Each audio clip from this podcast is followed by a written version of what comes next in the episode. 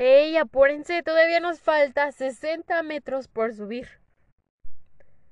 Estos serían los metros que estuviéramos subiendo si todavía el Templo Mayor existiera. Quédate y escucha este podcast si quieres saber un poco más sobre esto.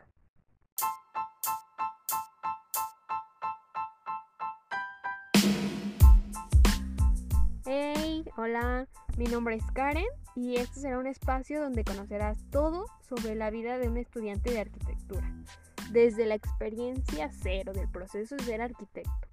Un espacio para estudiar y escuchar lo que muchos viven durante su carrera, pero no lo dicen.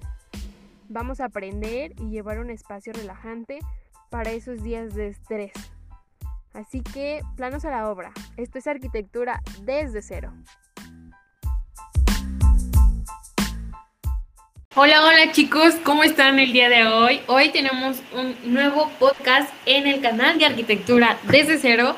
La verdad está súper padre porque es la primera vez que hacemos esto, es la primera vez que invitamos a más personas y y pues el día de hoy vamos a platicar de algunos este, estilos arquitectónicos que a nosotros pues nos llaman mucho la atención. Pero primero que nada voy a presentarles a las personas que vamos a estar participando y charlando de estos estilos arquitectónicos el día de hoy.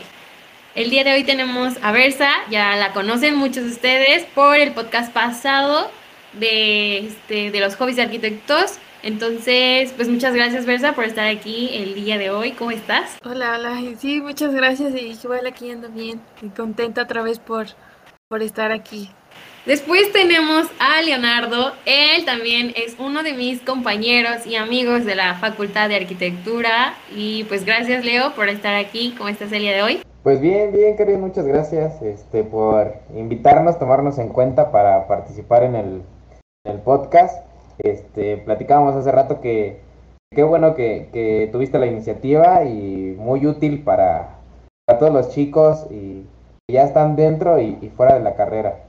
Esperemos y el, podcast de hoy este, los entretenga bastante y, les pique la espinita sobre estos estilos que, lo, que vamos a platicar, ¿no? Muchas gracias. gracias a ti, Leo, por estar aquí. Después seguimos con Monse. Ella también ya la conoce porque ha estado en varios de los podcasts. Entonces, pues muchas gracias otra vez por estar aquí, Mon. ¿Cómo estás? Hola, muchas gracias. Sí, yo, este, otra vez por aquí, eh, de platicadora, otra vez con ustedes. Este, muy contenta porque este podcast, podcast me emociona muchísimo porque, pues, estoy con con ustedes, con mis amigos. Y yo creo que va a estar muy, muy interesante porque además yo los conozco y son eh, cuatro estudiantes muy, muy destacados y, y, yo creo que vamos a tener una plática muy interesante. Pero muchas gracias por invitarme. Así es. Y por último, pero no menos importante, Soren. Él es este, también un compañero que está estudiando arquitectura. Y pues muchas gracias, Soren, por estar aquí. Eh, ¿Cómo estás? Hola, hola, eh, espero escucharme bien. Eh, sí, bueno, pues aquí siendo un invitado, un invitado más a este podcast, la verdad es que soy muy nuevo, eh, no, no, no estaba muy enterado de la situación, pero aquí ver si me invitó, entonces pues ya soy como el amigo de amigo. espero tener pues una buena plática, pues a ver qué se arma, yo estoy aquí, gracias.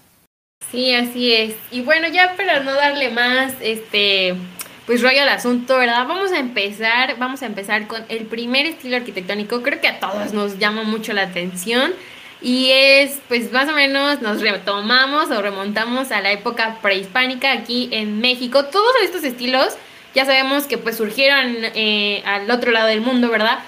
Algunos de ellos que los que vamos a platicar, pero eh, todos los vamos a enfocar aquí, en México, en donde vivimos y donde estamos y como lo vemos nosotros y algunas obras que, que pues están presentes aquí y que sabemos que pues podemos ir a visitar, ¿no? O sea, tal vez no ahorita en pandemia, pero sí en alguna circunstancia y pues observar bien cada uno de esos eh, eh, elementos de ese estilo. Bueno, el estilo que vamos a platicar hoy es prehispánico, sí, pero de la civilización azteca, que creo que es una de las más importantes y si no creo que pues la principal de las este civilizaciones que surgieron aquí en México y pues pues no sé, chicos, este, que, ¿quién quiere empezar? Bueno, hola, yo, yo, si, este, pues sí, pues para empezar esto más que nada, un poco como de conocimiento básico, de que sí, como comenta Karen, que fue, es, es de las civilizaciones pues más importantes de este, de este periodo,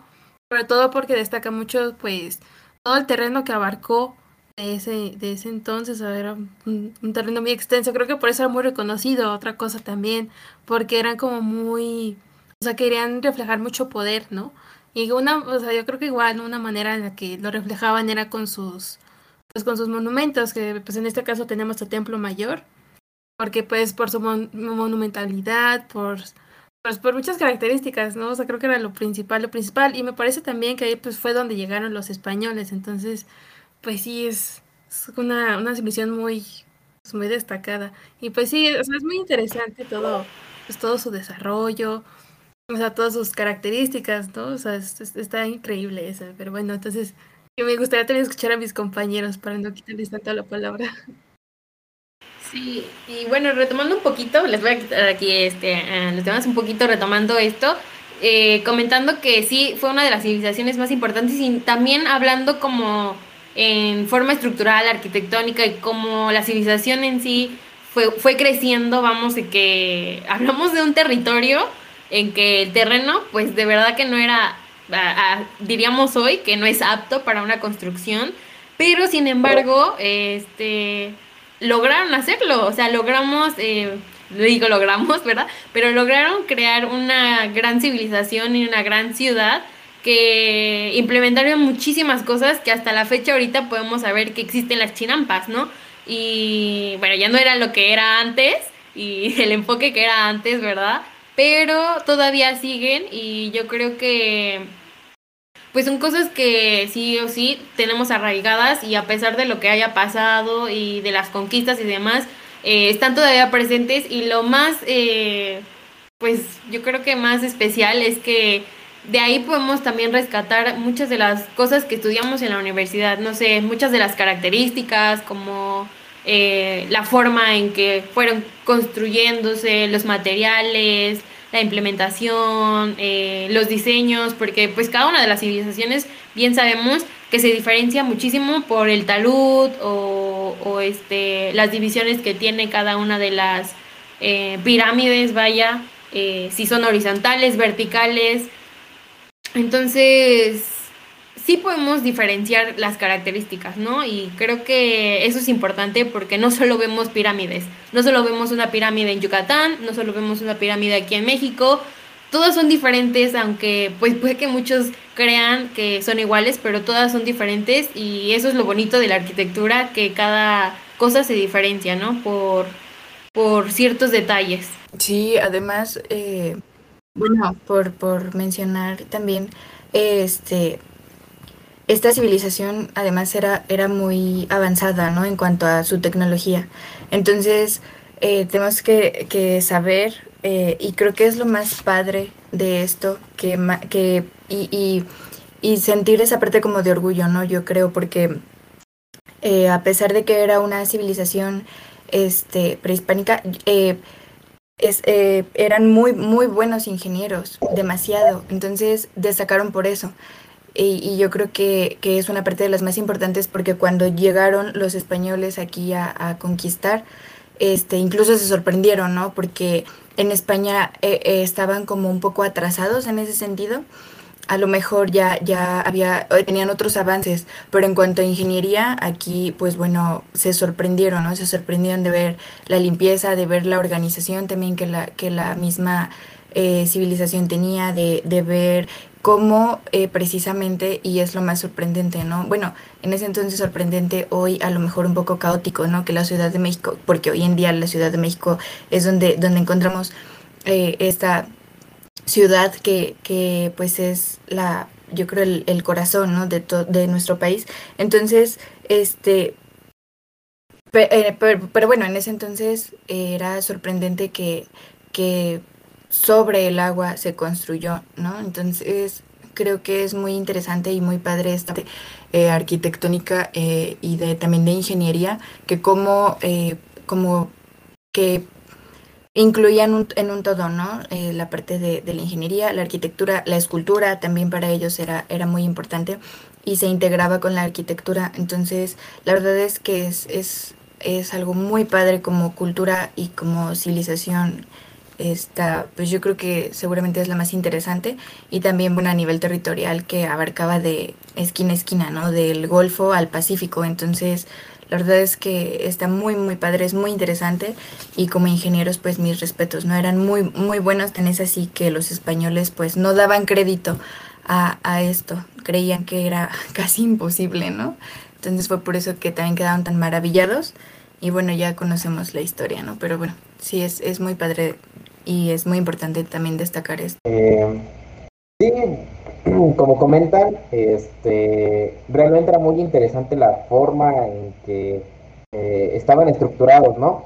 Mm, Recordemos que pues la, arquitectura eh, no solamente se concentra en construir edificios, ¿no? Sino que es una rama que desprende muchísimas vertientes como tal vez el diseño urbano, ¿no? Que actualmente ya se considera eh, eh, englobado en, ese eh, término. Pero realmente, como dice Mari Carmen, en tiempos atrás, cuando esta cultura se encontraba floreciendo, realmente ellos tenían una organización impresionante, ¿no? Sabemos que estaba todo el poder en la zona centro y como dice Mari Carmen, estaban expandidos en toda la parte de, de Centroamérica, ¿no? Eh, muy, muy eh, impactante cómo es que ellos ya tenían este nivel eh, de organización, más que nada que les dio esa capacidad de poder controlar a los pueblos aledaños, ¿no? Para que eh, realmente fungieran como personas encargadas de pagarle cierto tributo para que pues la cultura pudiera florecer, ¿no? Y si, si vemos que la arquitectura no solamente engloba una construcción, podemos decir que ellos eran unos grandes arquitectos de un diseño eh, organizacional en, en, toda la parte territorial, ¿no? Y ya si nos centramos a toda la parte constructiva para eh, edificios, pues podemos ver, como dice Karen en un principio, las pirámides eh, fueron, mmm, si bien parecidas a, las demás, tienen eh, esta parte única, ¿no? En la que eh, toda, todos tenían un destino y un uso específico, por ejemplo, la del sol y la luna, ¿no? Que eran específicos para eh, dar eh, sacrificios, para eh, sepultar personas, para uh, eh, admirar las estrellas, ¿no? Entonces, creo que esta cultura alcanzó esa capacidad de poder mmm, dar ese paso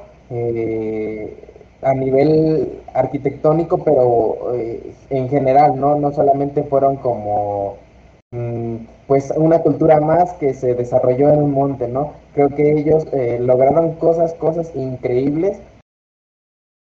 En la actualidad, eh, sí, como dicen, ya llevan cierta planeación, pero, pero en ese entonces, sin tener ese título de arquitectos, ya lograban ser realmente arquitectos, ¿no? Que es de los que deberíamos de, de, aprender y hay que tomar en cuenta eso para nosotros como estudiantes, que realmente eh, sí la, la carrera de arquitectura nos da esa capacidad de análisis y síntesis para crear este tipo de, de, estructuras en la actualidad. Hay que tomar los antecedentes para saber cómo actuar en, en, en la parte física sin solamente decir que yo estudié, simplemente eh, tomemos en cuenta personas como eh, en ese entonces que aquí ya tenían la capacidad para el desarrollo, ¿no? Como por ejemplo eh, la forma en que solucionaron el transporte por medio de, de los canales, ¿no?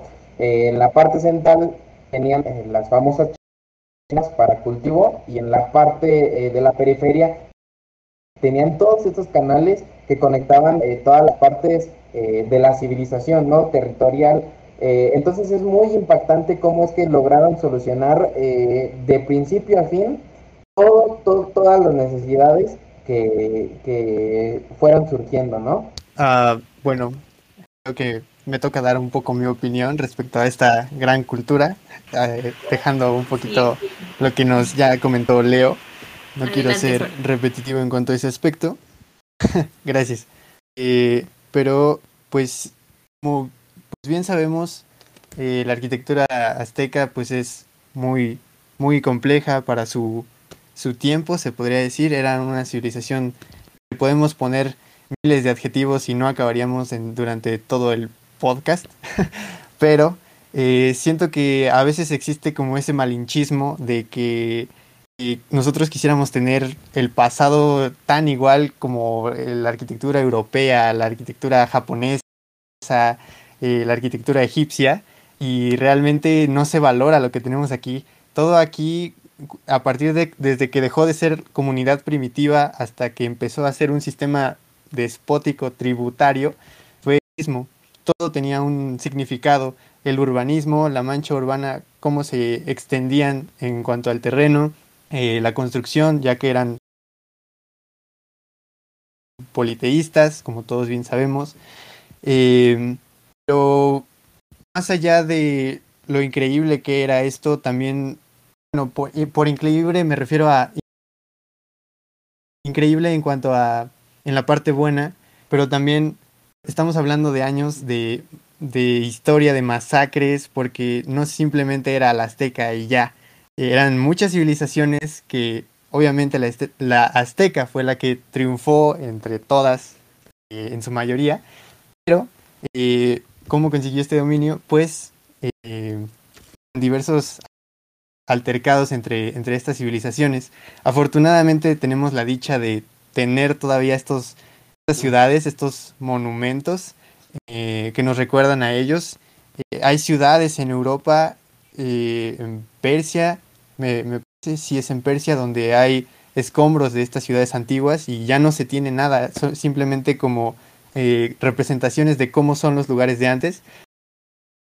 Y nosotros que tenemos la dicha de ver tal cual, no tan modificado este paisaje, prehispánico, pues la verdad es que está bastante increíble.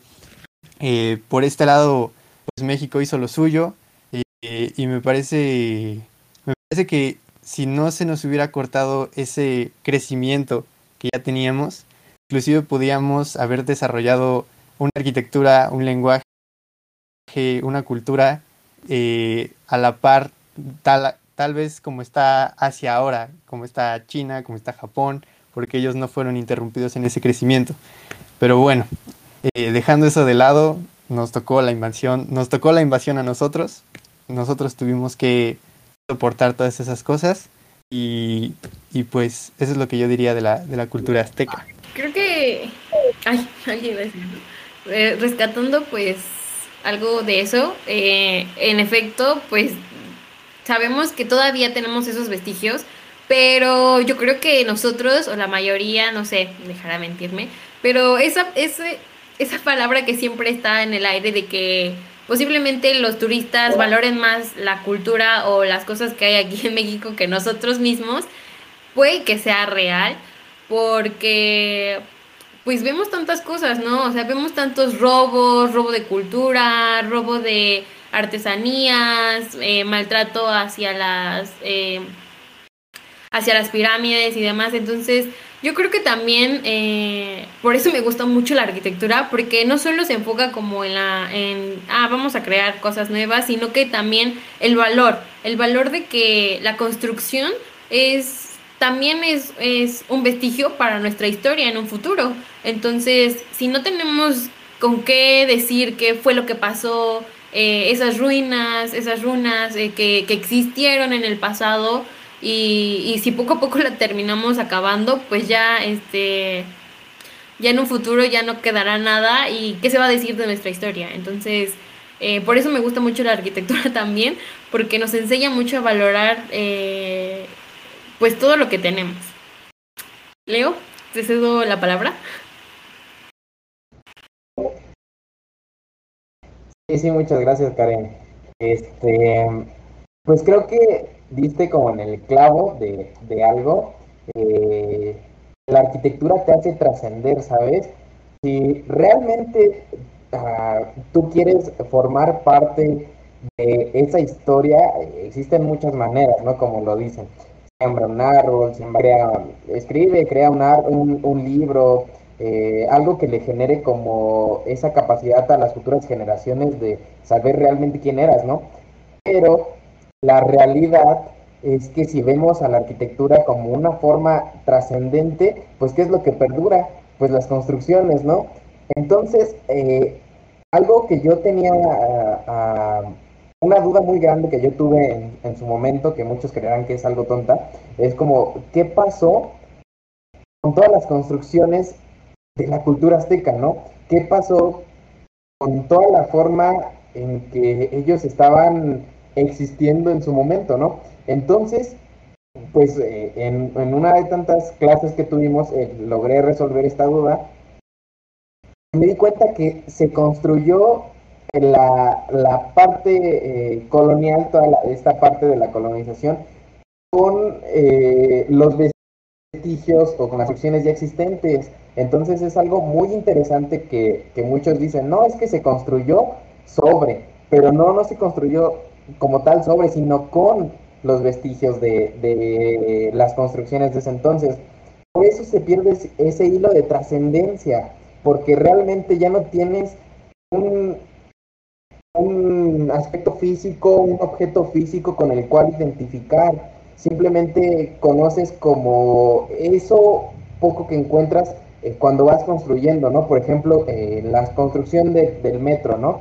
Eh, de todas las líneas se han encontrado vestigios que te van acercando más a la parte de esta cultura, pero realmente nunca la vamos a llegar a conocer porque su trascendencia fue, amada, se utilizó todo, todo el material que fue posible para construir fincar las nuevas eh, construcciones, ¿no? Entonces, eso es un problema tremendo porque si vemos eh, que la parte primordial con la que podían trascender era la construcción y fue eliminada, ¿y qué pasó con el resto de formas de, de, crear eh, e, esta forma de que no te olvidaran? Pues todos los códices, las, las cosas donde plasmaban los dibujos, pinturas, también fueron eliminadas. Entonces, pues realmente eh, lo que conocemos es, a ciegas, ¿no? O sea, no sabemos realmente cómo fue. Eh, y si ahora nos ponemos a, decir, eh, como dice Soen, que realmente no aprovechamos en su totalidad la cultura, creo que eso es algo demasiado, demasiado importante y relevante en la época actual, porque nosotros conocemos más de los demás, pero realmente eh, de nuestra propia casa no, no conocemos, ¿no? Pero es por eso, porque pues al final de cuentas no trascendió como debió de haber sido. Entonces es un problema, se supone muy, muy eh, dramático en el que pues creo que deberíamos de, de, tomar en cuenta que algunas otras civilizaciones, como por ejemplo la maya, eh, la conocemos, si no es que igual, tal vez un poco más, pero realmente sí tenemos eh, esas ruinas que tal vez no son ruinas y aún son construcciones que, van a mantenerse durante muchísimo más tiempo, ¿no? Tenemos pues las pirámides que sí realmente se pueden observar y, ver eh, de una forma pues como hace cientos de años, ¿no? Eh, creo que Carmen quiere, quiere comentar algo. Este, le, le pasamos la, la palabra. La batuta por ahí delante. Gracias, Leo, perdón. no quería interrumpirte, estaba esperando. Este, sí, yo quería mencionar algo respecto a, a lo que acabas de mencionar. Yo creo que para empezar es esa falta de, de que no te sientes identificado con lo que es tuyo y que creo yo, este, y que lo he visto, que es eso, o sea, incluso hasta nos apena, ¿no? Y hay cosas tan simples, de verdad, tan simples, que dices, ay, no, qué pena, ¿no? O ay, no esto, o ay, no lo otro. Entonces, hasta el simple hecho de, de, comprar ropa, ¿no? Nos, nos da más eh, gusto comprar en tiendas súper eh, famosísimas que en apoyar incluso lo local y, e incluso a mí me encanta, yo no sé, eh, yo creo que también ustedes porque yo creo que desde que entramos se nos da como como, que se nos empieza a envolver en esta parte, ¿no? De, pero eh, si ustedes van a X pueblo este, mágico y, ven X este, artesanía, pues no, la, no, no, no, se le da ese valor, ¿no? Realmente. Entonces creo que todo eso parte de, de, de esta falta de, de que no me siento identificado con ni siquiera con mi país, ¿no? Ni siquiera con... Entonces, si no me siento identificado con lo de ahorita, pues menos me voy a sentir identificado con lo de hace miles de años. Entonces, yo creo que es esa falta de... Y también falta de difusión, porque al menos yo tuve más acercamiento en toda esta parte de la historia, este, sí, digo, enfocado en, en arquitectura, pero tuve más acercamiento a historia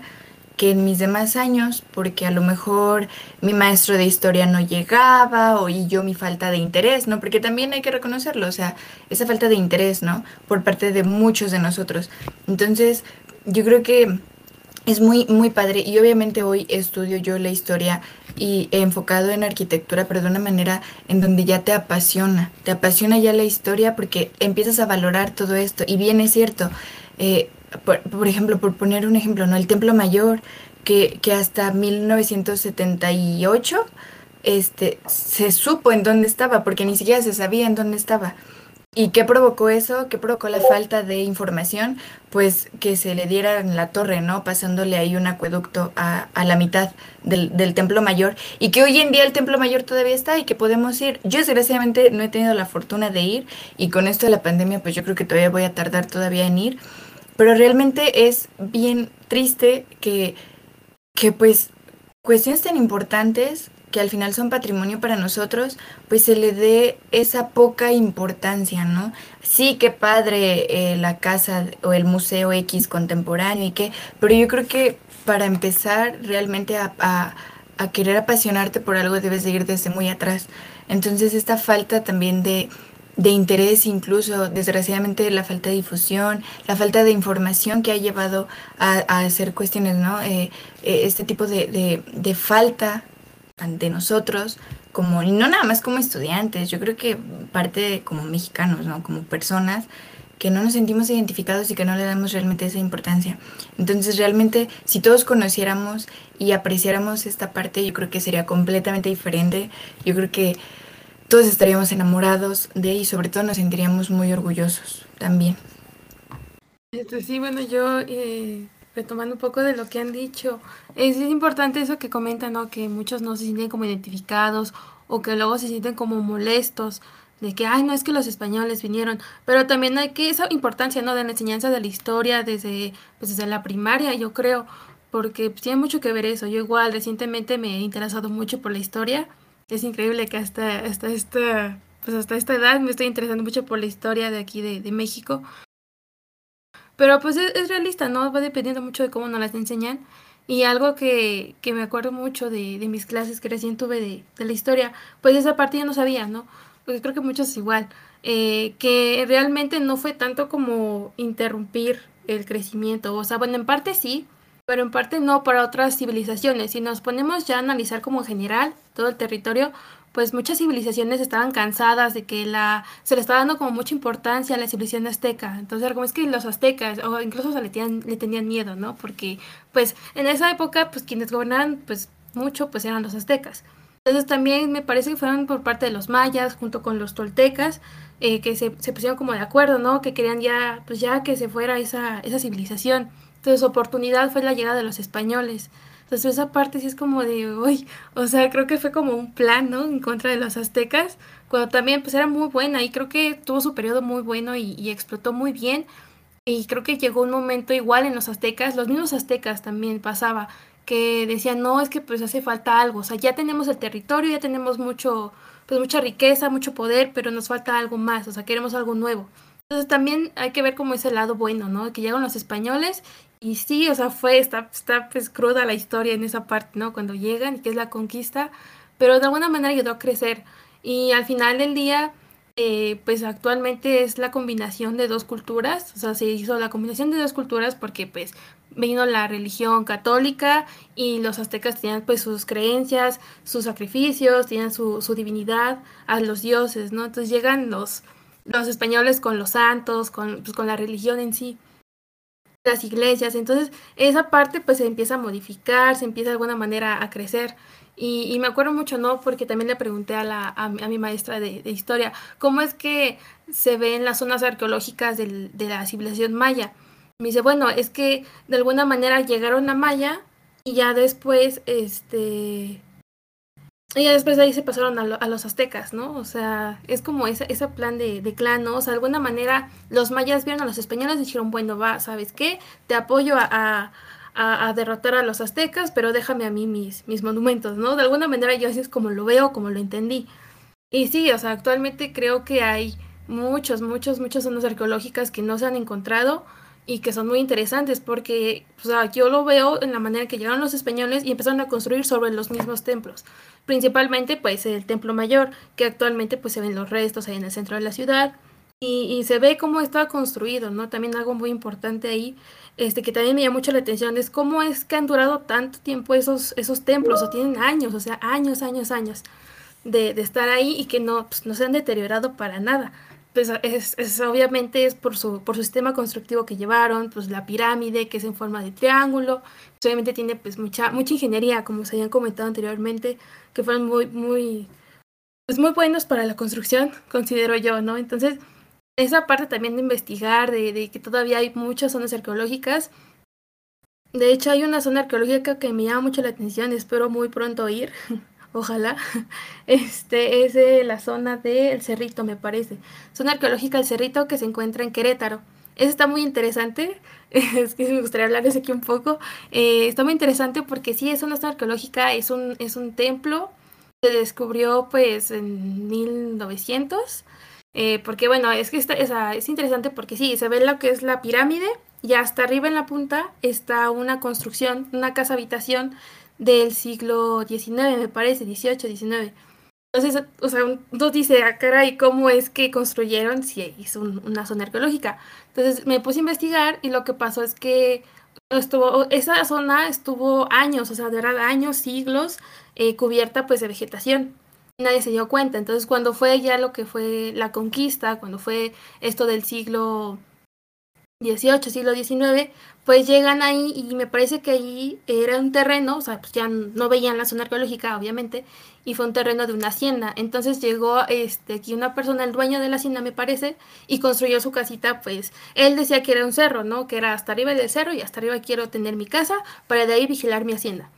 Entonces, este, pues es muy interesante. Obviamente ya tiempo después, años después, empiezan a descubrir esta zona y actualmente si ustedes tienen la oportunidad de ir a verla, este, pues se ve, ¿no? Se ve que hasta arriba está la casa habitación de, de, este, de este templo. Me parece que es estilo ecléctico. Es estilo ecléctico el que se encuentra y abajo, luego, luego, está toda la pirámide. Entonces está, pues muy interesante esa parte, ¿no? De, de que todavía tenemos, pues eso, todavía así son nuestras raíces porque, pues de una manera es nuestro territorio porque pues sí, son nuestros antecedentes y muchos, pues como comenta esta Mari Carmen, se, avergüenzan y pues no tiene por qué ser así, tienen que ser muy orgullosos porque además eh, pues tienen muchas habilidades, o sea, venimos de artesanos que construían un buen, o sea, pues imagínense sus construcciones que aún están presentes, ¿no? Creo que esa parte es que, que hace falta mucho entenderla, hace falta investigar, ¿no? O sea, adorar mucho nuestros, pues nuestro antepasado y, y estar orgullosos, ¿no? O sea, creo que sí, o sea, y de alguna manera sí decir, bueno, es que llegaron los españoles, pero pues, eso que es lo que tenemos ahora, ¿no? Igual, mucha, mucha, mucha historia, ¿no? O sea, de alguna manera adorar su periodo de cada, pues de cada, de cada época, ¿no? Decir, no, pues fue la, la lo que fue pues las, las la prehistoria y todo este rollo de las civilizaciones. Y obviamente decir, ok, va, estuvo su, su, se explotó mucho, tuvo pues su auge, todo lo que se pueda decir. Y después los españoles. Es así, es como, uy, es que la historia de los españoles sí está como muy, mucho de molestarse, lo entiendo. Pero de alguna manera hay que ver el lado bueno, ¿no? Nos dejaron cosas buenas, nos dejaron nuevos sistemas constructivos, que en parte, pues sí, esos primeros sistemas constructivos, pues sí se caían, no tenían tanta estructura porque no conocían el territorio de acá. En el territorio de acá había muchos terremotos, muchas inundaciones, incluso el templo mayor eh, me parece que fue, estuvo siendo reconstruido constantemente por las inundaciones. Y se ve en, pues en, lo, en los restos que encontraron, cómo está como por capas, porque pues sí, la ciudad se fue inundando por, porque como habían comentado, pues se fue construido pues en agua. Entonces, pues todo es muy, muy interesante y pues esa parte de, de entenderlo, de, pues adorarlo, ¿no? Y siempre ver el lado bueno, es como yo lo veo. Hay mucho que ver, ¿no? Que es real, es real que la civilización ya conocía, conocíamos perfectamente, o se conocía perfectamente el territorio para saber que cada cierto tiempo se tendría que construir otra vez y tendríamos que poner otra capa para que la capa que estaba abajo eh, se hundiera con el, con, con el mismo territorio. Y es lo que tal vez eh, no se comprendía al inicio eh, de que llegaron los españoles y empezaron las nuevas construcciones y demás, que hasta ahora la fecha podemos verlo, podemos verlo como la Ciudad de México se va hundiendo poco a poco y cómo me voy a quedar aquí con la mente clavada, igual en mi clase de historia vimos eh, la evolución de, del ángel de la independencia, cómo, eh, cuántos escalones más han agregado año con año por la, porque se ha hundido, porque eh, pues está, está construido en un lago, entonces el territorio no es apto. Entonces eh, es impresionante de verdad el conocimiento que ellos ya tenían y sabían perfectamente cómo era el territorio y hablando otra vez de que pues los españoles solo llegaron y quisieron construir tal cual como era España con las mismas eh, normas, los mismos eh, parámetros y demás, pero no se dieron a la tarea también de conocer el territorio. Nuestro territorio está lleno de llanuras, montañas, todo está, este, se podría decir que hay eh, estados eh, o incluso pueblos como, voy a mencionarlo, como el de Guanajuato, que tiene, eh, pues, como de plato roto, ¿no? O sea, no es lineal, no se puede ahí plantear una este, estructura en ciudad de, ah, pues, líneas rectas a 90 grados, no, o sea, de verdad ahí es un caos manejar y mejor vete en pie, pero pero está genial, o sea, yo creo que siempre nos vamos a quedar como que con esa duda de qué hubiera sido, el hubiera de que, este de si no hubiera conquista, pero yo creo que así es en todo, o sea, si hubiera pasado, si no hubiera pasado, igual nos hubiéramos dicho eh, hoy en día tal vez, ¿qué hubiera pasado si nos hubieran conquistado? O sea, ¿cómo hubiera sido? O sea, yo creo que pues son todas esas preguntas que nos hacemos que no sabemos la respuesta porque no pasó, porque no la estamos viviendo y, no sabemos qué rollo, pero pues como dicen, ¿no? Ya, ya lo pasado, ya es pasado, entonces, eh, pues te cedo aquí, eh, Leo, la, la palabra. Muchas gracias, Karen.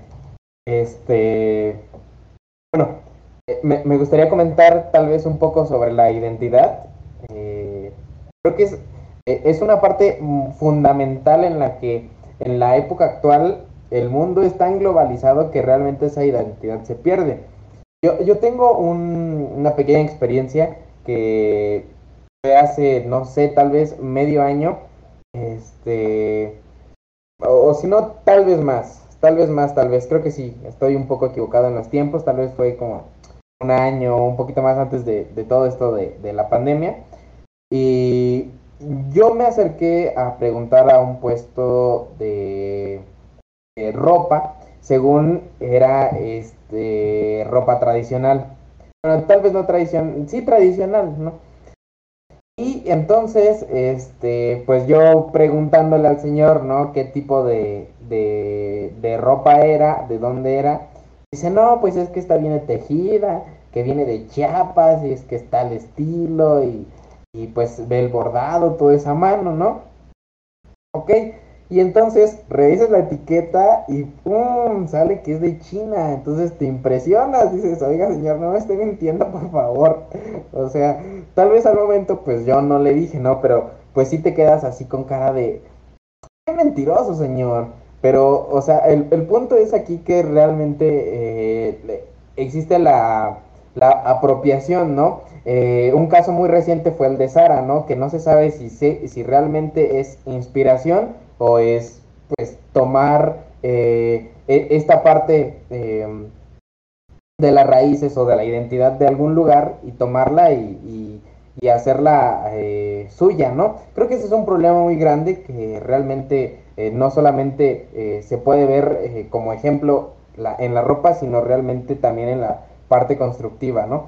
Que realmente nosotros eh, es el caso contrario, sino que tomamos eh, la identidad de otro lugar y la, la, apropiamos, ¿no? Como es el caso de, por ejemplo, en el término, en términos de lenguaje, puede ser eh, utilizar el inglés como combinación para hablar el español, ¿no? Pero retomando a la parte arquitectónica en la que comentan toda, toda esa parte de las trazas, de la organización, creo que regresamos a la parte en la que la colonia sí, sí tuvo sus puntos buenos, eh, realmente eh, el aventurarse a tratar de tomar una civilización que ya tenía una organización y descomponerla fue un problema tremendo. Creo que si ellos hubieran aprovechado la forma en que ellos ya tenían una organización, hubieran logrado eh, tener una mejor forma constructiva y de orden en, en en ese entonces eh, Nueva España, ¿no? la colonia, porque eh, podemos eh, observar que todos los métodos constructivos que utilizaban en ese entonces los aztecas, como es el caso de crear chinampas para poder ahí desplantar y construir, eran muy útiles, también eran capaces de transformar territorios en lugares y en planicies, como es el caso de, de, aquí en la parte de tenemos unas pirámides muy cerca, eh, mm, Malinalco, ¿no?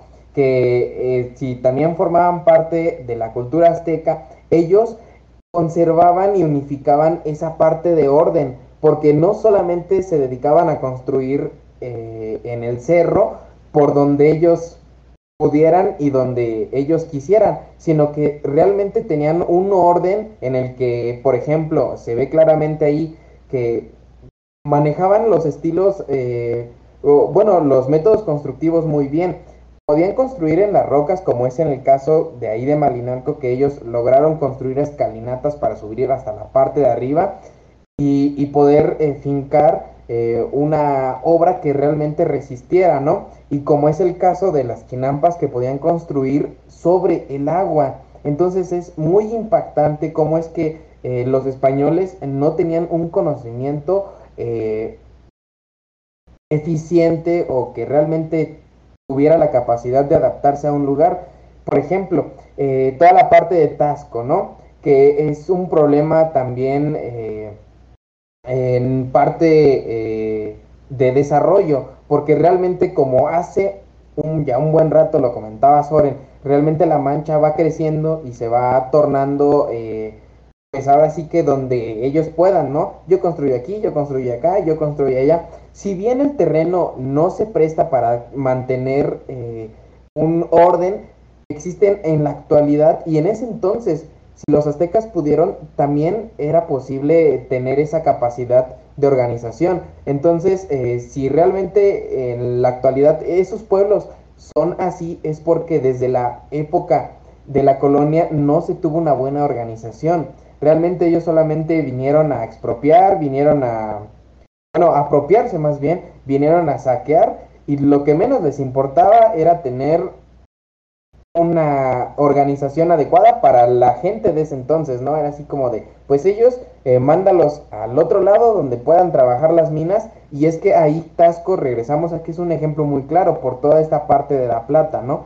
Solamente querían un lugar a donde dormir pero no querían un lugar a donde eh, darles un hogar, ¿no? Que es muy diferente a tener cuatro paredes y un techo, a tener un hogar eh, con cierta funcionalidad y que cumpla eh, esa necesidad de, de, cada persona, ¿no? Entonces, creo que si bien los españoles, como dice Versa, tuvieron cosas positivas, la organización creo que les falló bastante. Creo que no supieron manejar el terreno tan favorable que tuvieron ese entonces. Y en la época actual, pues tenemos que sufrir las consecuencias. Eh, en ese entonces, pues realmente no, no hubo una organización. Quiero decir algo rápido. Este, creo también que hablando sobre eso, pues yo creo que eh, podemos observar, si no, o sea, todavía existen, ¿no? Todavía existen muchas pirámides que podemos ver y que pertenecieron a esta civilización y más que nada a este imperio, ¿no? El imperio azteca, que la más conocida y más famosa pues es la Gran Tenochtitlan o Tenochtitlan. Entonces, este pues eh, hablando sobre que no supieron construir, ¿no? Que no supieron más que nada utilizar el buen terreno que, aquí había o, y solo que, quisieron como llenar, como ahora se podría decir, consumismo. O sea, solo consumir territorio, consumir territorio, crear cosas y, y no hicieron caso, ¿no? no hicieron caso a las nuevas innovaciones que se veía aquí. Entonces, eh, pues lamentablemente sí, no supieron eh, hacerlo y pues ahora lo que era la, este, el imperio más grande o la pirámide más grande que se podía observar en ese entonces, pues sí, está debajo, ¿no? Está debajo de, de la iglesia, el santuario, eh, la catedral más que nada, ¿no? La catedral en, en la Ciudad de México, pero de verdad, o sea, creo que es indispensable conocerlo. Tal vez aunque sean solo unas ruinas, de verdad, eh, yo sí he tenido oportunidad de ir hace años, pero como que te, sí te transporta a esos años y piensas muchas cosas y das vuelta y vuelta de que eh, qué lo que pudo haber sido, eh, cómo se veía en ese entonces. Y algo clarito que tú dijiste, Leo, que pues en sí no sabemos claramente cómo, cómo fue la vida, cómo, cómo surgieron, si se veía así, o sea, solo es como una mina, mínima pizca lo que tenemos de lo que en realidad era, entonces hay que rescatar todo eso, o sea, ya no lo tenemos, sí, ya, ya no podemos deshacer eh, lo que pasó, pero podemos todavía ir viendo eh, todos estos vestigios que todavía existen. Y hablo de que no solo en la Ciudad de México hay, sino aquí en el estado de Morelos hay, eh, en Puebla también hay, como decía Versa, que sí, no, no la podemos observar bien, pero está debajo de una, de una iglesia, entonces también ah, este pues sí, observando esos detalles que, que vemos en todos lados y apreciar, ¿no? Yo creo que más que nada es apreciar lo que una vez tuvimos y lo que una vez eh, fue la esencia de la arquitectura mexicana. Porque también algo que recuerdo es que una vez preguntaron, eh, ¿y entonces cuál es la esencia principal de la arquitectura mexicana? Y yo creo que diría que eso, o sea, todas las civilizaciones en la, de, de la eh, pues de la civilización prehispánica, ¿no? Eh, de ese periodo prehispánico.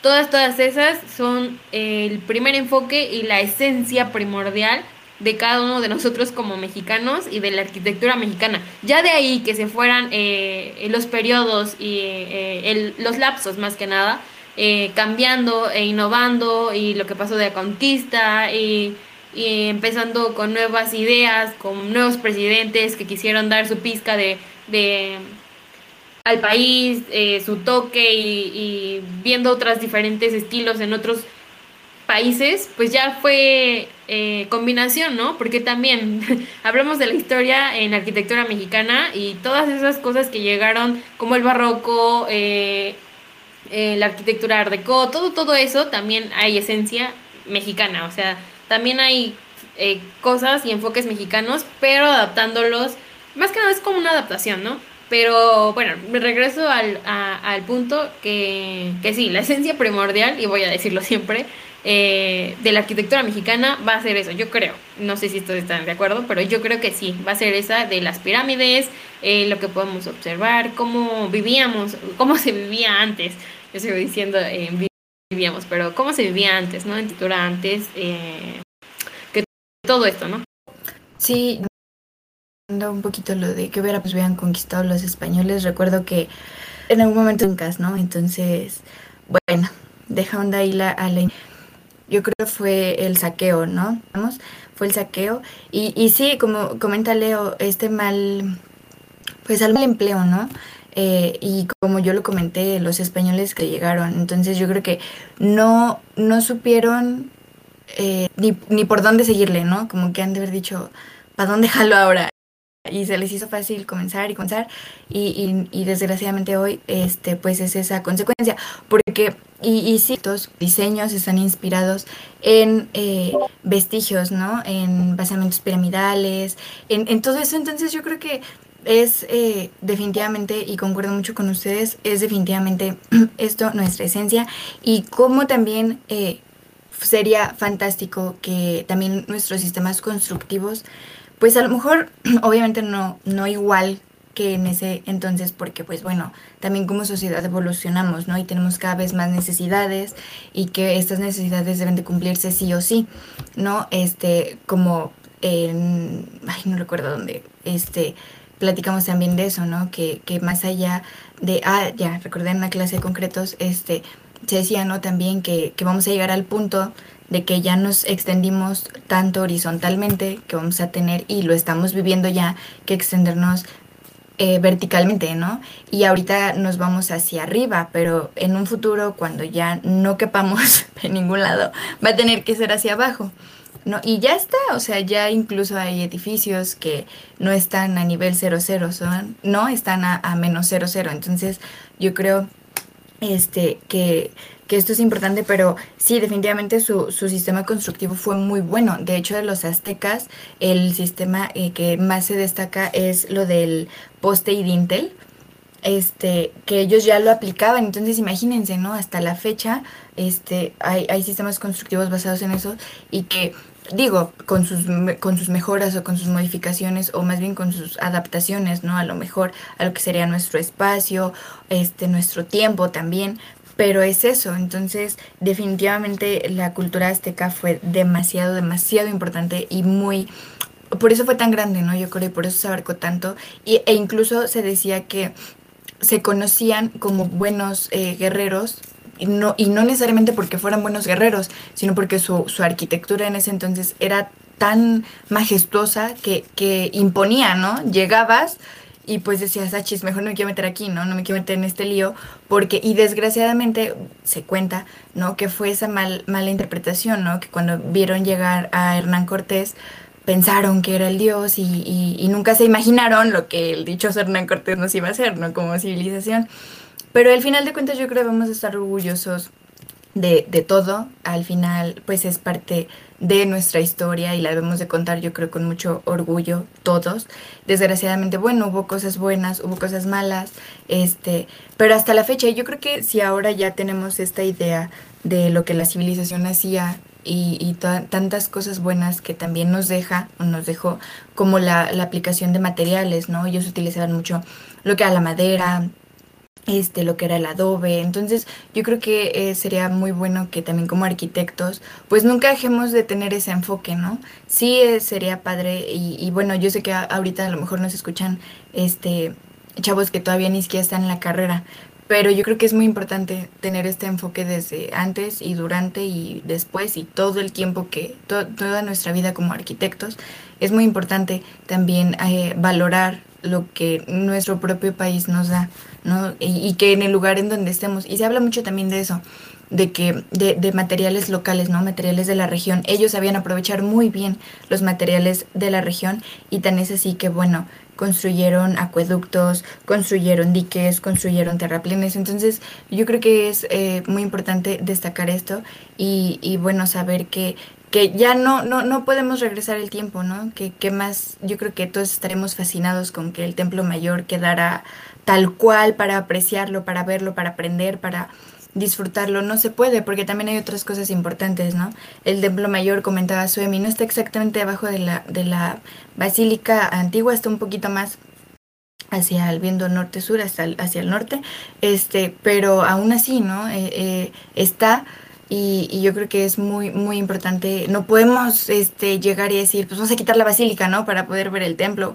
O vamos a quitar este, lo que esté arriba, porque también es parte de nuestra historia. Pero definitivamente entender esta importancia y valorar también la evolución, ¿no? Que hemos tenido como sociedad, que hemos se ha tenido como arquitectos.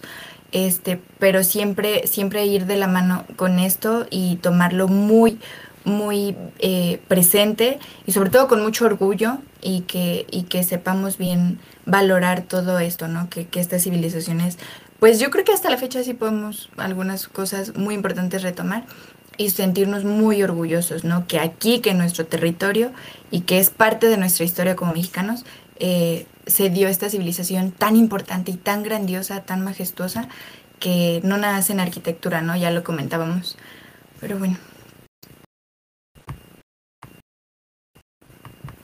Uh, bueno, yo quería agregar, más allá de todo de lo que hemos dicho, que, bueno, recalcar un poco poco el hecho de, de que como desde niños, cuando entras al salón, el profesor pues ni siquiera ama su historia, ¿no? O sea, entras al salón y el profe así como de, ah, pues vamos a ver la historia, vamos a, a ver esto, y abre el libro en tal página, o sea, desde ese momento como que dices, oh, ok, la historia mexicana tal vez no es ese.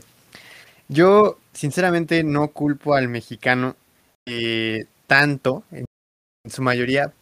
Yo luego se le enseño, porque todos hemos tenido malos profes y buenos profes, pero los buenos profes están contados con la palma de la mano. O sea, realmente de toda nuestra vida académica solo hemos tenido como uno o dos que realmente les gusta la historia.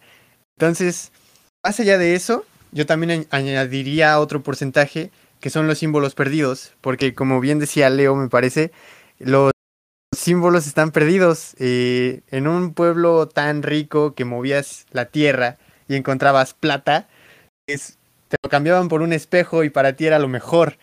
Pero esos símbolos que tenías ya se perdieron, o sea, ya no hay riqueza, ya no hay nada, lo único que te queda son las pirámides. Eh, no sé si sepan inclusive dónde está el, penacho de último, del último Tlatuani, aquí Hernán Cortés, me parece que era Moctezuma. Ese penacho me parece que está en un museo de Inglaterra. O sea, vean dónde están, hasta dónde hemos llegado, dónde, dónde están nuestros artículos más valiosos. Entonces, eh, yo lo que diría, más que nada, es eso. Una, símbolos perdidos. Dos, eh, la mala enseñanza que hemos tenido respecto a malos profesores y el, el, poco interés que al final mostramos. Pero bueno, ya como estudiantes así de arquitectura, es cuando te empiezas a investigar, oye, estos brothers, pues la neta la rifaban, o sea, pues es que sí, tenían un sistema de organización hermoso, todo era perfecto, entre comillas, para ellos. Entonces, creo que como dice Mari Carmen, pues hay que valorarlo muy bien. Yo siento que de chicos valoren, es como, eh, valora los tenis que tienes porque hay niños que no tienen, ok. Pero no, mm, poniéndolo en, en contexto más claro para aquellos que no son, no sé, bueno, para aquellos que están empezando en esta cuestión de arquitectura, si quieren traer bien su identidad, traer un concepto claro de que ustedes son eh, orgullosos de lo que están creando, pueden emplear los mismos simbolismos que ellos usaban, no tal cual dibujen a la serpiente emplumada, no, sino busquen una forma de abstraer las cosas que ustedes quieran, tal como lo hacían ellos, con los colores, con los, eh, las sensaciones que ellos buscaban generar. De esa forma, la arquitectura mexicana puede volver a sus raíces de una forma más moderna y pues eh, podemos mirar hacia el futuro eh, empotrándonos un poco en el pasado, retomando eso, eso que se nos quitó en el principio de los años, podemos retomarlo ahora que ya nos dimos cuenta que es una civilización enorme y tenemos el potencial para explotarlo. Yo creo que si nos basamos desde ahí, podemos eh, como país tener una infraestructura cuanto a ciudades enorme, la verdad. Y, bueno, ese es mi, comentario. Eh, sí, eh, como dice Soren, creo que también le dio a un punto muy importante, ¿no?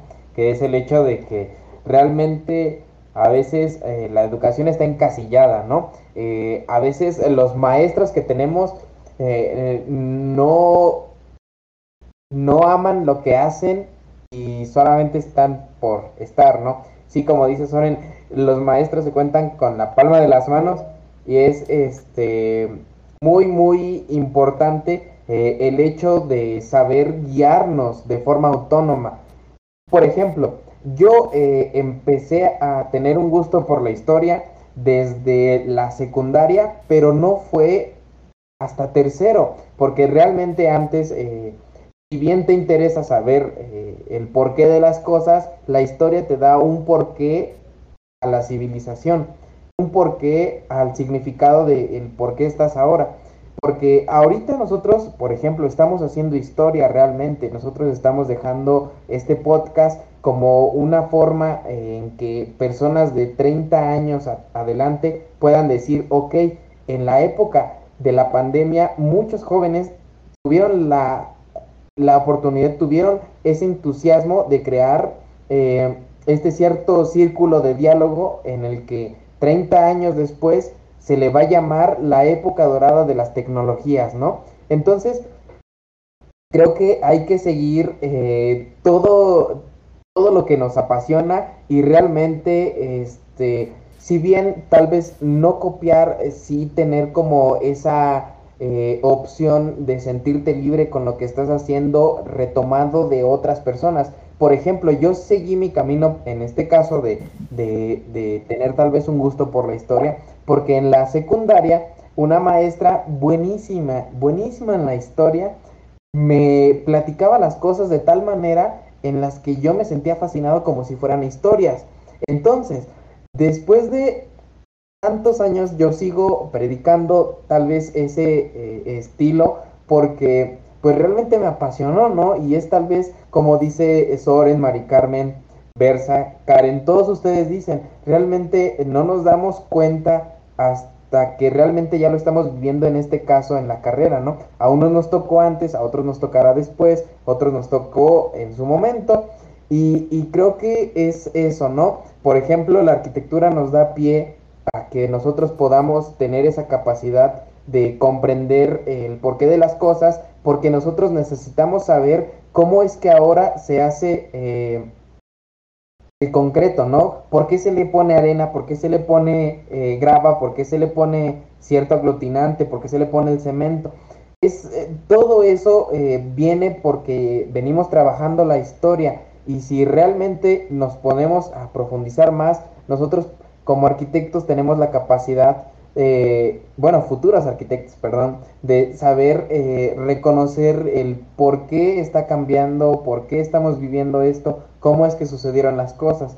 Entonces yo creo que para las personas que nos estén escuchando, realmente eso es algo muy importante que deben de tomar en cuenta, que un arquitecto sí es multidisciplinario, pero también tiene la capacidad de conocer el origen de, de las cosas para poder enfocarlas en la realización y la oportunidad de solucionar problemas a la civilización actual, ¿no?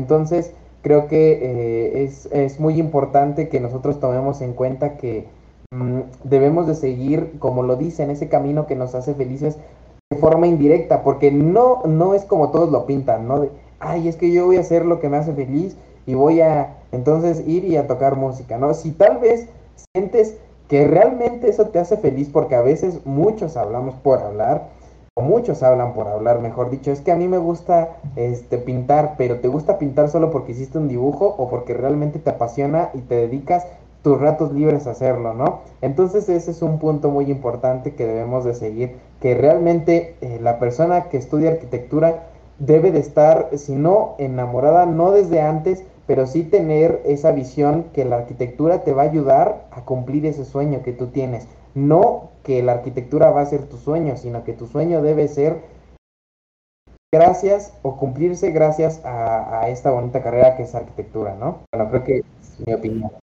A mí me gustaría, este, no sé, creo que ya, ya se nos está acabando el tiempo. A mí me gustaría hacer un, unos últimos comentarios. Eh, lo mismo que decía Leo, a veces es eh, también nuestro interés personal. Entonces, yo quiero recomendar un libro que la arquitecta nos recomendó. Este, empiezo a leerlo, pero bueno, ella llegó a comentar que era muy interesante y habla precisamente de esto. Entonces, el libro se llama Tlacae, Tlacael, algo así, los, sino que Suemi en, cuando postee este, que lo, ahí que lo ponga. Y yo creo que sería bueno si de verdad están interesados eh, no creo que a veces tenemos eh, tiempo para otras ocupaciones, que no tengamos tiempo para leer algo y que al final de cuentas nos va a ayudar, porque les juro que ayuda, siempre ayuda a llegar a la carrera y tener ya un poco de conocimiento. El, el, el ir en ceros, bueno, no es algo malo, obviamente no es malo, pero es preferible, ¿no? Eh, ya llevar un poco de conocimiento. Entonces, ya dando yo mi, mis últimos comentarios, eso también lo que comentaba Soren eh, de los símbolos. Incluso nuestro símbolo dicen que está modificado, ¿no? Nuestro, eh, que es mentira que el, que el águila estaba devorando una serpiente. Entonces, bueno, ya yo creo por el tiempo ya no podríamos platicarlo más a fondo. Yo creo ya cada quien este, cuando pueda que se dé chance de, porque, pero incluso es eso, ¿no? Y está mal, pues no sé, yo creo que depende de cada quien, yo creo que depende de la forma de ver de cada quien. A lo mejor habrá personas que se van a ofender que van a decir, ¿cómo los españoles nos cambiaron nuestro? Algo que hoy es muy nuestro, ¿no? Y que incluso nos sentimos identificados porque eh, nos, nos, da eh, orgullo, ¿no? Levantar la bandera de nuestro México. Eh, en un concurso, en otro país, en un viaje. Entonces, eh, si nos da tanto orgullo, yo creo que incluso puede haber personas que puedan hasta ofenderse, ¿no? El decir, pero ¿cómo es posible que modificaron esto? Pues no sé, yo creo que también es parte de, a mí en lo personal no me ofende porque al final creo que es parte de, ¿no? Y que es esta mezcla, repetimos, de esta cultura, de la llegada de los españoles. Entonces, al final yo creo es eso, sentirnos identificados y sí, como dicen, aprovechar y, y no, no soltar, ¿no?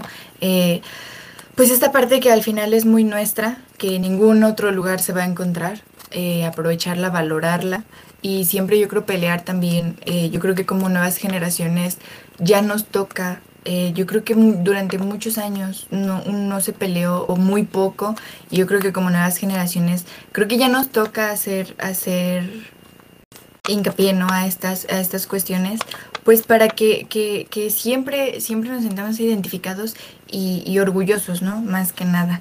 Entonces, bueno, creo que ya no nos enfocamos tanto en arquitectura, pero estuvo muy bueno, la verdad. Me gustó mucho.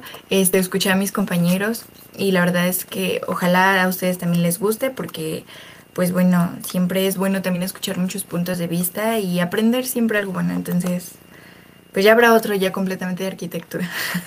No, sí, así es. Yo creo que me gusta, me gusta este tipo de podcast porque nos aleja un poco al ambiente académico, ¿sabes? O sea, sí, ya estamos quién sabe cuántas horas metidas eh, de lunes a viernes todo el día en la universidad eh, estudiando y así. Yo creo que estos espacios sí hay que brindárnoslos, hay que escuchar lo que de verdad queremos, que quieren decir los estudiantes porque casi siempre vamos y nos sentamos y escuchamos al profesor, ¿no?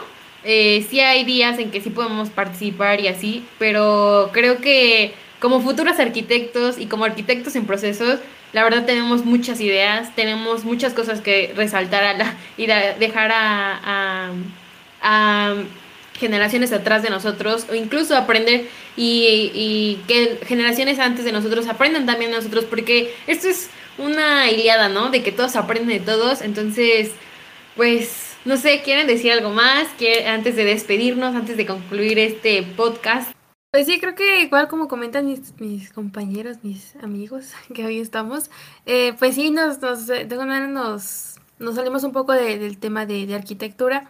Pero creo que a ah, fin de cuentas esto que comentó. Eh, sí, pues nos, desviamos un poco del tema de arquitectura. Yo, yo, yo, les puedo pero decir es que a veces sí, así es la arquitectura en cuanto a conceptos. Sea, algo que me hizo muy sorprendente es esta parte, ¿no? Que como los turistas, como otros países vienen a nuestro país, eh, ven y conocen esta parte de la historia de nuestros antecedentes y se impresionan más que nosotros de mismos cada, que somos de aquí. de materiales Entonces, antes les de, impresiona de todo más, eso, eh, es un resultado. conocen más, y es como de, pero podemos ¿por hablar de muchísimas de cosas de y ser siempre va a ser de así, ¿no? O sea, podemos de nuestro país, ¿no? y entiendes empezar hablando de arquitectura, pero al de final alguna vamos manera a como arquitectos de, mexicanos de otras cosas que de influyeron y que son muy pues algo importantes. que algo, alguna idea que me gustaría Pues- que igual pues se las comparto ustedes Eh, es no esa sé qué parte de implementar Ah, elementos perdón, me mexicanos palabras. tanto de Te- te la a ti, pues sí de la prehistoria de nuestros antecedentes como de la conquista de todas las épocas que hemos vivido pero creo que principalmente como comentaba Karen esa esencia no esa esencia de las civilizaciones eh, creo que yo es, es, es muy bueno, era muy oportuno, ¿no? Para nuestros, pues para nuestras ideas de, como arquitectos, ¿no? El día de mañana, pues aún expresar que, pues de dónde venimos, ¿no? Que, que vengan o que, no sé, alguien vaya a construir otro país y que tenga ciertos elementos de las civilizaciones y diga, ah, bueno, esto lo hizo un mexicano y pues qué padre, ¿no? Que se interesen más por nuestro país y que sepan que en nuestro país pues hay pues increíbles, increíbles cosas, ¿no? Que, que, nuestro, nosotros no lo sepamos pues de alguna manera presumir, pues ya es otra cosa, pero de alguna manera, esa manera así de, pues de, de, de invitar a muchos, ¿no? Empezar esa idea de, pues sí, de sentirse orgullosos. Y bueno, ya por último, igual como conclusión, a mí también me gustaría eh, compartirles un libro que se llama Huesos de lagartija de Federico Navarrete. Está muy bueno también, este, de hecho la lectura es muy, pues muy fácil, no está tan compleja. Creo que es muy importante, eh, si bien no, no ser como esas personas que, que asumen amarlo de corazón, pero sí saber y realmente identificar eh, de quién y de dónde venimos, ¿no? Eh, realmente eh, tenemos esa nacionalidad que realmente nos hace pertenecientes al territorio mexicano y creo que si nosotros logramos dar esa oportunidad a que el mundo nos conozca por quienes somos realmente, creo que ellos nos van a tener en un asombro, ¿no? Y eso pues nos va a ayudar en muchas cosas, no solamente en hacernos conocidos, sino que realmente eh, sabemos que un país eh, diversificado que realmente eh, sufre este cambio y, sube a, representarse en todos los bloques, como por ejemplo el social, económico, de salud, nos hace mejorar, ¿no? Realmente creo que cambiar de esta forma, hacernos conocidos y realmente poder abrir los horizontes va a generar que esa, esa capacidad que los demás países eh, quieren, ¿no? Que es eh, venir y ya no solamente expropiar, ya bueno, ya no solamente apropiarse, ¿no? Ya, ya no solamente llevarse la riqueza, sino traer riqueza, porque saben que aquí en México las personas a las que eh, van a, desenvolver o, o, apoyar a empresas, crear organizaciones, apoyar a organizaciones ya existentes o darle esa oportunidad a la gente que ya existe aquí o unirnos y darnos nosotros la oportunidad de convivir con gente externa nos va a hacer un país eh, megadiverso que al final pues nos va a llevar a, tener un bienestar colectivo, ¿no? Y bueno, este ya eh, dejando el podcast eh, de un lado quiero despedirme y, agradecerles este, pues a Karen, que es eh, la, protagonista y la, eh, creadora del, podcast, muchas gracias por invitarnos. Este, yo en lo personal eh, tenía muchas ganas de participar y realmente creo que estoy muy agradecido en su totalidad, Karen. qué bueno que tomaste esta iniciativa. Yo de verdad te felicito que, tengas la, la, la iniciativa de hacerle ver a los estudiantes y a la gente externa que opinión tiene un estudiante, porque si realmente la gente conociera lo que un estudiante opina, no nos estarían tratando como de, ay, eh, todavía estás estudiando, ¿no? Realmente nosotros tenemos esa capacidad que mucha gente no cree que tenemos. Muchas felicidades, Karen. Este, enhorabuena por el podcast. Eh, vas a ver que nos va a ir muy bien, te va a ir muy bien en lo particular. Muchas felicidades. Y bueno, este, muchas, muchas gracias, Mari Carmen, también por tomarme en cuenta. Este, muchas gracias. Ahí estamos por cualquier cosa. Y muchas gracias por, por eh, compartir eh, este podcast conmigo. Versa, Soren, muchas gracias. Son unos amigos que realmente son de admirarse. Conozco quiénes son, conozco cómo son en persona. Muchísimas felicidades por estar aquí. Muchas gracias por, por darme la oportunidad de, de compartir. No, hombre, este gracias a ustedes, de verdad. O sea, yo creo que si no fuera por ustedes, pues este no se, este podcast no se hubiera hecho así, no hubiera dado eh, o surgido de esta forma. La verdad es que en efecto tienes mucha razón. Eh, deberían de escuchar más también a qué tenemos que decir, porque es nuestra pasión, por eso estamos aquí. Entonces, si no lo fuera, eh, solo iríamos por puro compromiso y no le echaríamos más empeño a, saber y conocer más, porque tenemos ganas de conocer y, que no nos cierren las puertas, sino que nos la abran. Entonces, no, pues gracias a ustedes, la verdad es que... Eh, pues no tengo más palabras que decir, sino que gracias por darme su tiempo. Yo sé que también ahorita pues eh, hay muchas otras cosas que hacer, ¿no? Pero pero gracias. Eh, bueno, eh, para finalizar, pues quiero agradecerles también a ustedes que nos escuchan, que llegaron hasta este punto, que eh, escucharon todo este podcast. Esperemos que de verdad les haya ayudado bastante y que si han tenido ideas similares a las de nosotros y creen que tienen algún otro punto de vista, pues de verdad Mm, díganoslo, mándenoslo, este, les voy a dejar las redes sociales de cada uno, pero no sé si quieran dejarlas ustedes mismos. Em, Aquí está también, este podcast es suyo, ¿verdad? Entonces, eh, Versa, no se quieras dejar tus redes o igual las posteamos eh, y todos los demás, pues Leo, Mon, eh, Soren, ¿quieren seguir sus redes?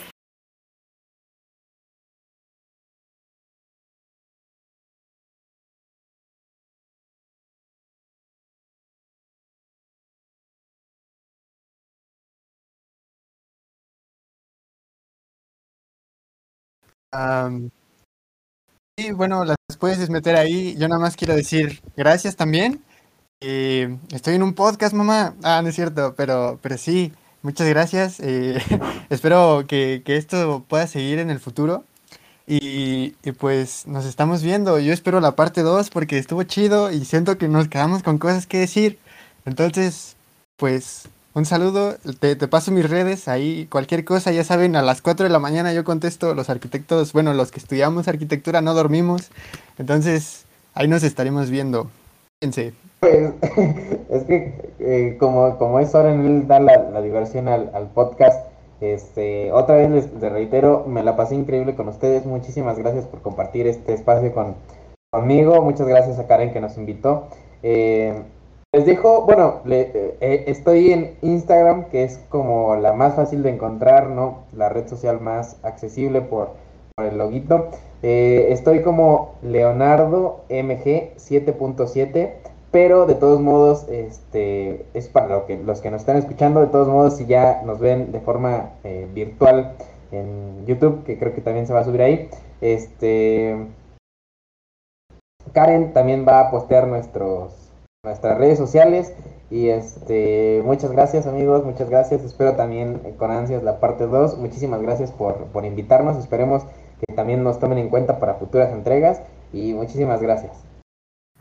Eh, bueno, sí, bueno, igual este, creo que Karen ya se los había compartido anteriormente.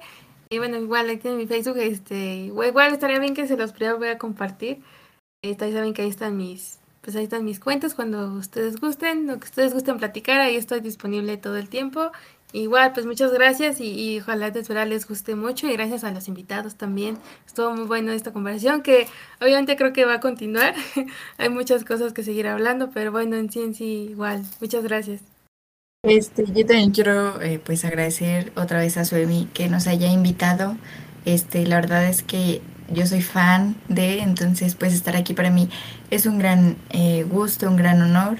Este, al contrario, no es ningún favor. Yo creo que todos los que estamos aquí, los que hemos tenido la oportunidad de participar, pues siempre es muy bueno también dar a conocer nuestras ideas. Entonces te agradezco mucho este, que nos sigas tomando en cuenta este, y ojalá pues a los que escuchen esto les guste.